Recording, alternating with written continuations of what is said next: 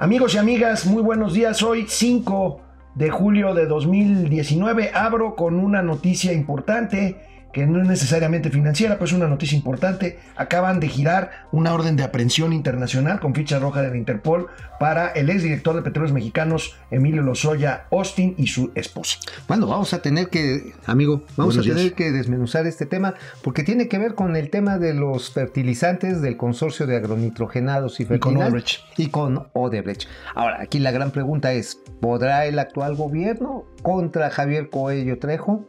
Wow, esto parece un pleito entre Godzilla y King Kong. Pero hoy es viernes y, José José lo, sabe. Esto es Momento Financiero. El espacio en el que todos podemos hablar. Balanza comercial. Inflación. Evaluación. Tasas de interés. Momento Financiero. El análisis económico más claro. Objetivo y divertido de Internet. Sin tanto choro. Sí. Y como les gusta. Peladito y a la boca. ¡Órale! ¡Vamos, réjete bien! Momento Financiero. Pues amigos y amigas de Momento Financiero, eh, hoy el periódico El Economista eh, destaca en su primera plana un estudio muy interesante de la Organización Internacional de Trabajo. ¿Qué creen nosotros que siempre decimos que si los mexicanos, la clásica imagen del sombrerudo debajo, debajo de un árbol o al lado de un nopal, los mexicanos somos los que trabajamos más? Pero somos los que trabajamos menos. Eh, aquí tenemos... No, este, trabajamos más o menos. perdón, trabajamos más, pero ganamos menos. Ah, o sea, estamos jodidos. Estamos jodidos. Ahí está la imagen del periódico El Economista con los datos de la Organización Internacional del Trabajo. Es un amplio reportaje sobre trabajo e ingreso. Los trabajadores mexicanos son los que más horas trabajan, incluso sobre países de la OCDE. Horas pero su salariales es el segundo mayor en América Latina. 2.258 horas. Fíjate, al mes. Al, mes. Sí, sí, sí, a la semana, pues está cañón, ¿no? Pero sí, al mes. O sea, esto quiere decir que más o menos, pues traemos un trabajo, ritmos de trabajo de 14 horas. ¿Esto qué quiere decir? Que somos muy poco productivos. Es al año, amigo. Aquí está. Ah, aquí está. ¿Tenemos la tabla? Sí la tenemos. Ahí está. Este, México, 2.258 horas por arriba de Costa Rica, Corea del Sur, que son muy chambeadores los coreanos, y muy por encima de los países de la OCDE. somos muy desorganizados para eh, trabajar? se, llama, se llama productividad.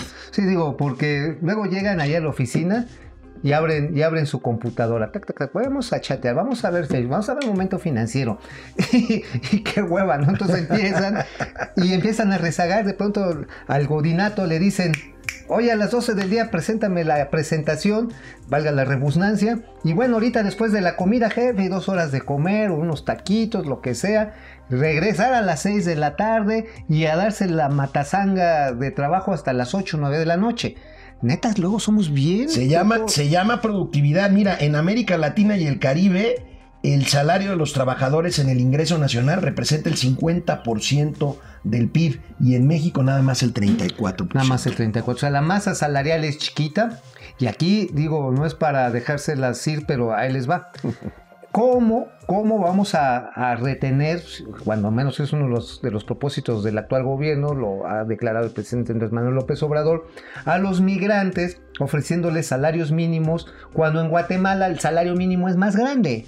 Hello. O sea, quieren llegar a los Estados Unidos, anclarlos a trabajar por salarios más bajos, híjoles, de veras solamente que tengan mucho miedo de la delincuencia que hay en su país y digan, bueno, acepto que me pagues menos, pero cuando menos aquí no me matan tan feo, porque aquí también matan, ¿no? aquí el problema de la seguridad es muy serio. Eh, entonces, por lo tanto, tenemos un rezago competitivo a nivel salarial. ¿Pero eso cómo lo compones, amigo? ¿Con decretos, con aumentos por decretos? No, no, señor, con una buena estrategia que combine seguridad pública, Estado de Derecho, eh, inversión pública, eh, reconstrucción del tejido social, en fin, cosas que suenan muy demagógicas, pero que son ciertas. Pues sí, sí, pero digo, tenemos décadas hablando de que hay que reconstruir el tejido social y todos vamos a estar felices.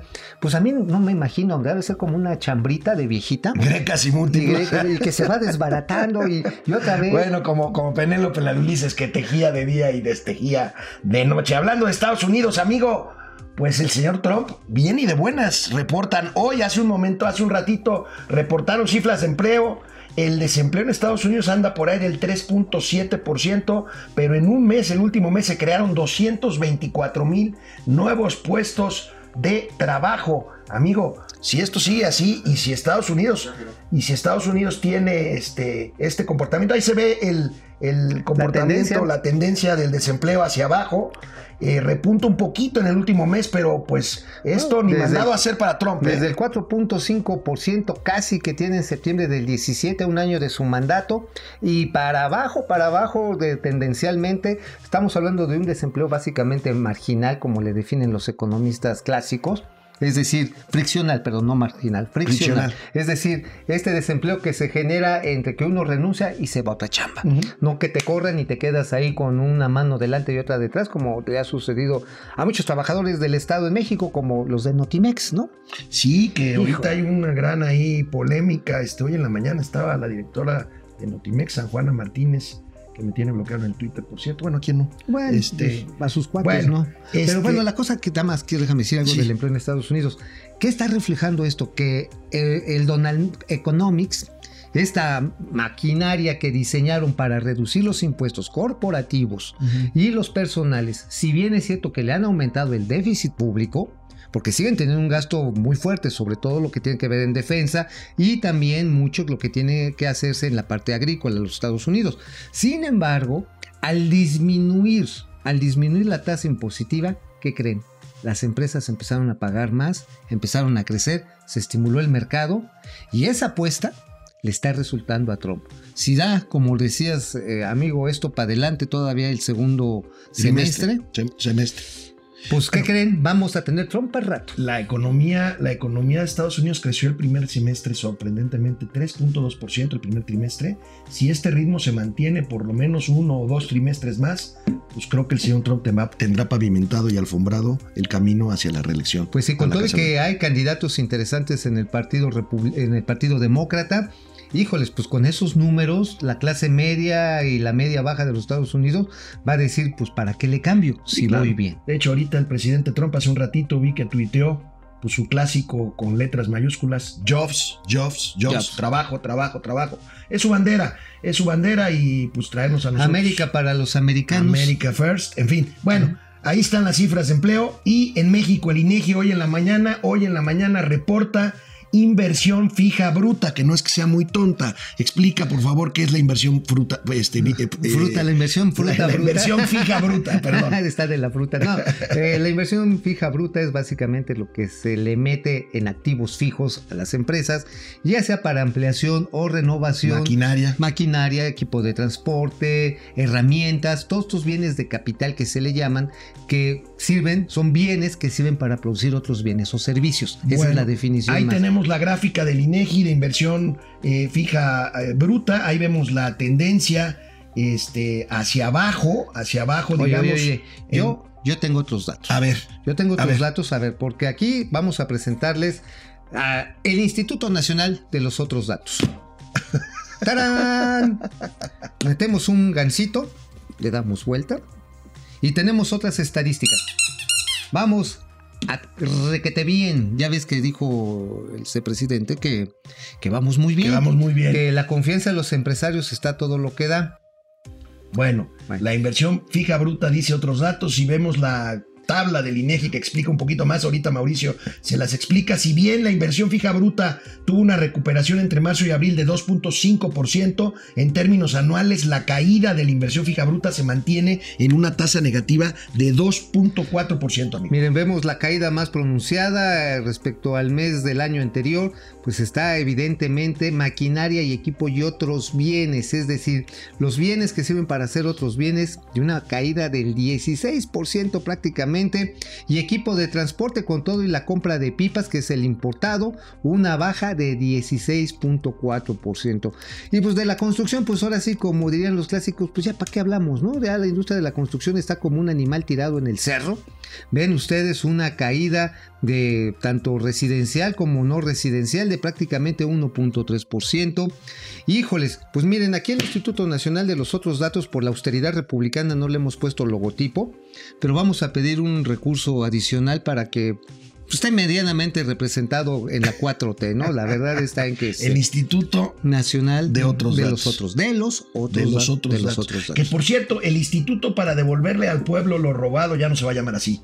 este, va a ser un nombre casi igual al que tiene una especie de sistema de administración de bienes. Pues digo, es que sí, el nombre de la. Ahora sí que las siglas estaban muy pitorreadas. Bueno, hoy el señor Mauricio Flores, mi amigo y compañero de todos los días, publica en su columna en el periódico La Razón un tema, un tema muy interesante. Amigo, ¿hubo boicot o intento de boicot por parte de farmacéuticas al proceso de licitación de medicamentos que organizó la Secretaría de Hacienda? Pues mira, si no hubo el intento, qué bien les quedó, ¿eh? Porque, a ver, ahí les va. Había un chingo de preguntas, 5.800 preguntas. 5.800 preguntas. Ninguna en otra licitación del sector público en la historia, ¿eh?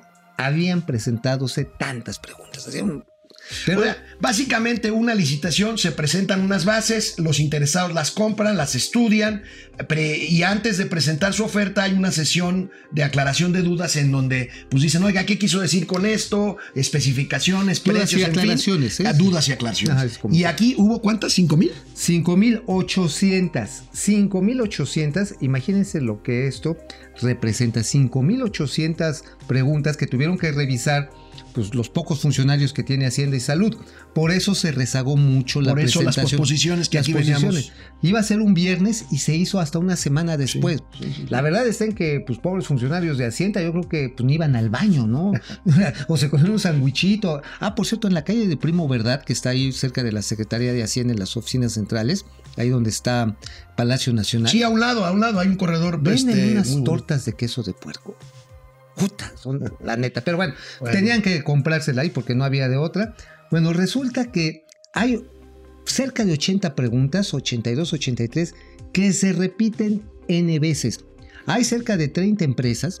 O sea, si ves ahí Hay un un, patrón. dolo, Hay un, patrón, Un patrón. de decir queremos reventar el proceso. O a lo mejor estaban medio tarugos, ¿no? O sea, a lo mejor contrataron al mismo despacho de abogados porque luego metían hasta los mismos errores ortográficos.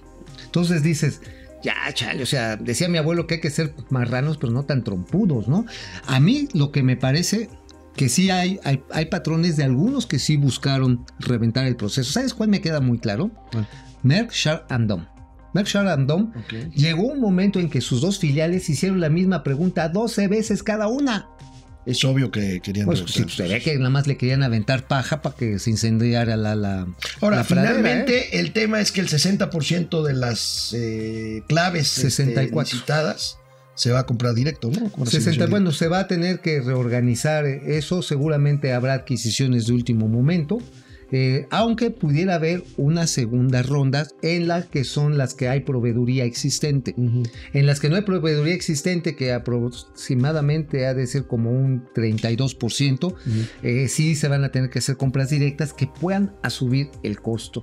Y por cierto, esta semana, o sea, hoy está terminando el proceso de selección, se supone, de los sistemas de logística para la distribución. Ese es un paso bien delicado porque va a significar El abasto. el abasto. O sea, de veras, miren, yo sí espero que contraten Ojalá, empresas veras, profesionales Que, tengan hagan llegar en tiempo y forma los medicamentos y las, y, la- y las, este, todo tipo de equipos y Porque, reactivos. porque hay, hay una complejidad bastante fuerte, porque ahora se van a centralizar en la Ciudad de México y de aquí se tienen que distribuir a diversas partes de la ciudad. Este, esto digo nada más dicho entre comillas, pues contradice el proyecto inicial de descentralizar la Ciudad de México. Ya volviste a centralizar unas compras de esta naturaleza y puede hacer que suba el costo. Por ejemplo, si tienes unas fábricas en Guadalajara o en el Bajío de medicamentos, los bajas a la Ciudad de México y luego de la Ciudad de México los tienes que regresar, por ejemplo, a Chihuahua, a, Tam- a Tamaulipas, a, Monter- a Nuevo León, pues entonces vas a tener un costo adicional en la logística. A lo mejor para el sur del país no es tanto problema porque llega aquí y te vas para abajo. Bueno, Pero, amigo, tenemos híjoles, comentarios, lo, vienen, cual, lo vienen. cual nos da mucho gusto. Ruiz Ruiz. Esperemos que la situación de los trabajadores mexicanos cambie con el leve incremento que ha tenido el salario en México. Bueno, sí, hubo un incremento en el salario mínimo. Eso es una de las cosas que mucha gente le reconoce al presidente Y era Andrés necesario, Manuel ¿eh? López Obrador. Era necesario, insisto, mi querido Ruiz Ruiz. Aquí el tema es de productividad, amigo. Sí, digo, porque además, neta, neta, Ruiz Ruiz, con salario mínimo no haces un patrimonio. No. Sigue estando jodido, ¿eh? Así es, es. más, aunque fuera 300 pesos, o sea, multiplícalo por los 30 días que te los pagaran corridos. Pues estás hablando de 9 mil pesos. Sí. Sí. es bastante más. Pero con eso no formas un patrimonio. No. Aquí lo que tú estás hablando, amigo, es que un ingreso de clase media estándar en nuestro país debería de estar entre 15 mil y 25 mil pesos. Así es. Entonces, este, pues es a donde hay que tirarle. ¿eh? Radamel Núñez, Mauricio, Alex, ¿qué podemos hacer para que cambie esta situación? De trabajar menos y ganar más. Una, organícense. ¿Saben qué, qué- qué hago? ¿Yo A qué ver. hago? Así neta. Antes de irme a jetear, hago mi lista de pendientes. Digo, a ver, A, B, C, D, ¿a quién le tengo que llamar? Y trato de cumplirla. ¿Sabes qué? Así pierdo menos tiempo andando, andando acá en la pendeja, perdón, en la tonta. De, ay, ¿qué tengo que hacer? ¿Qué tengo que hacer? Y ya voy directo.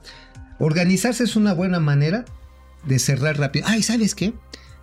Combatir el concepto de la hora nalga. Sí. La hora nalga, porque hay muchos lugares en el que lo importante, y para el jefe es la neta, que lleguen y que se aplasten.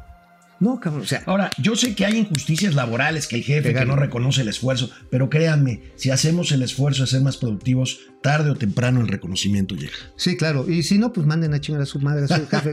No, no, no. A veces, a veces sí, hay, A veces. hay- hay tácticas, hay tácticas. Luli ¿eh? Martínez, ¿qué es lo que hacen bien países como Alemania para trabajar tan poco y ganar tantísimo? Fíjate qué buena pregunta. Ah, esa es una pregunta brillante. Mira, yo creo que ahí es, es un proceso histórico, pero que lo siguen conservando. La revolución tecnológica científica del siglo XIX empezó en Alemania Así es. con la industria química, físico-química. Ellos son los inventores del plástico. Y buena parte de la medicina moderna se sustenta en las investigaciones de la última mitad del siglo XIX. Bueno, esa experiencia la siguieron manteniendo y de- a pesar de la Segunda Guerra Mundial que tuvieron que emigrar los científicos y los artistas por el, Tercer Reich que estaba, El Tercer Reich. que estaba ahí asesinando a todos aquellos que no comulgaran con ellos, cuando se reconstruye Alemania, Alemania vuelve a traer a sus científicos y vuelven a apostar a la tecnología de punta. El salto tecnológico, dice Yuval Noam, que es un escritor de un libro magnífico que se llama De animales a dioses, es lo único que garantiza el avance de las sociedades. Eh, una cosa que sí quisiera decirles con mucha pena, pero es una realidad que ustedes lo saben.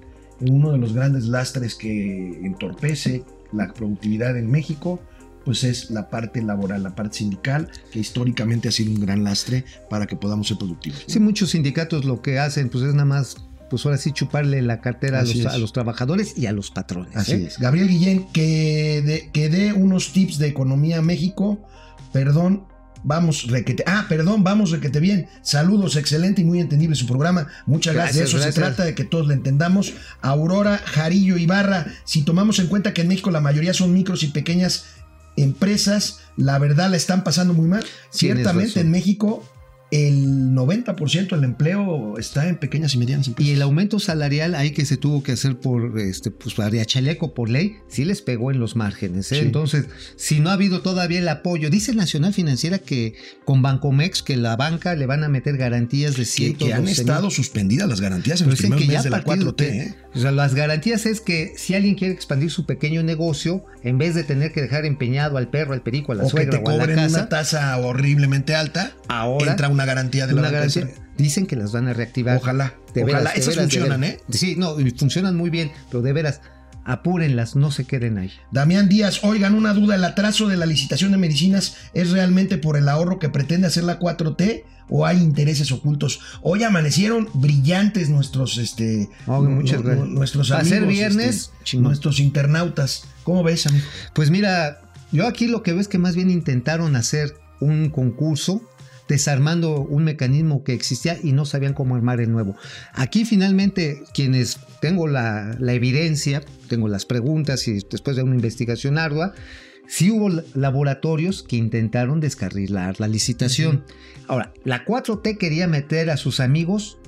Aquí el único que podría ser y no aparece en los primeros lugares de la compra, de la compra de medicamentos, es el grupo Lomedic de Carlos Lomeli, que es un empresario muy poderoso eh, allá en, en Occidente. Y que es el superdelegado del gobierno de la 4T en Jalisco. Exacto, pero no aparece en los primeros lugares, fíjate. Ahí hay una gran polémica. ¿eh? Ajá, Este, él no. alega que está sujeto a una campaña de medios, y, pero bueno, ¿dónde he oído eso, verdad? Ah, bueno, bueno, sí, pinches medios, ¿cómo son? Ramón Castellanos, pero si al cabecita de algodón no le interesa que México crezca porque se le acaban sus fanáticos, sus fanáticos. O sea, al contrario, si hay alguien que le convendría que México creciera y creciera más y creciera bien, es al presidente de la Al República. presidente y a su equipo le convendría porque entonces le pasaría lo que a Trump. Sí, claro. Digo, no, no reelección. No, no, no, ni lo, no lo digas ni de broma. ¿no? Ahorita ya van a decir que estamos aquí promoviendo la reelección en México. No, no, pero sí que eventualmente Morena fuera un partido que fuera Bueno, votado otra vez a la Pues presidencia. muchas gracias, nos extendimos un poquito por sus comentarios. Gracias. Estamos muy agradecidos y muy contentos de que nos vean, de que nos escuchen, de que nos pregunten. Aquí estamos, precisamente eso se trata. Economía, finanzas y negocios para que todo el mundo las entendamos. Amigos, nos vemos el lunes. Buen Nos fin vemos de el semana. lunes. El Gancito al Desapareció. Instituto Nacional de los Otros Datos. Hasta el lunes. Vamos, réjete bien. Momento financiero.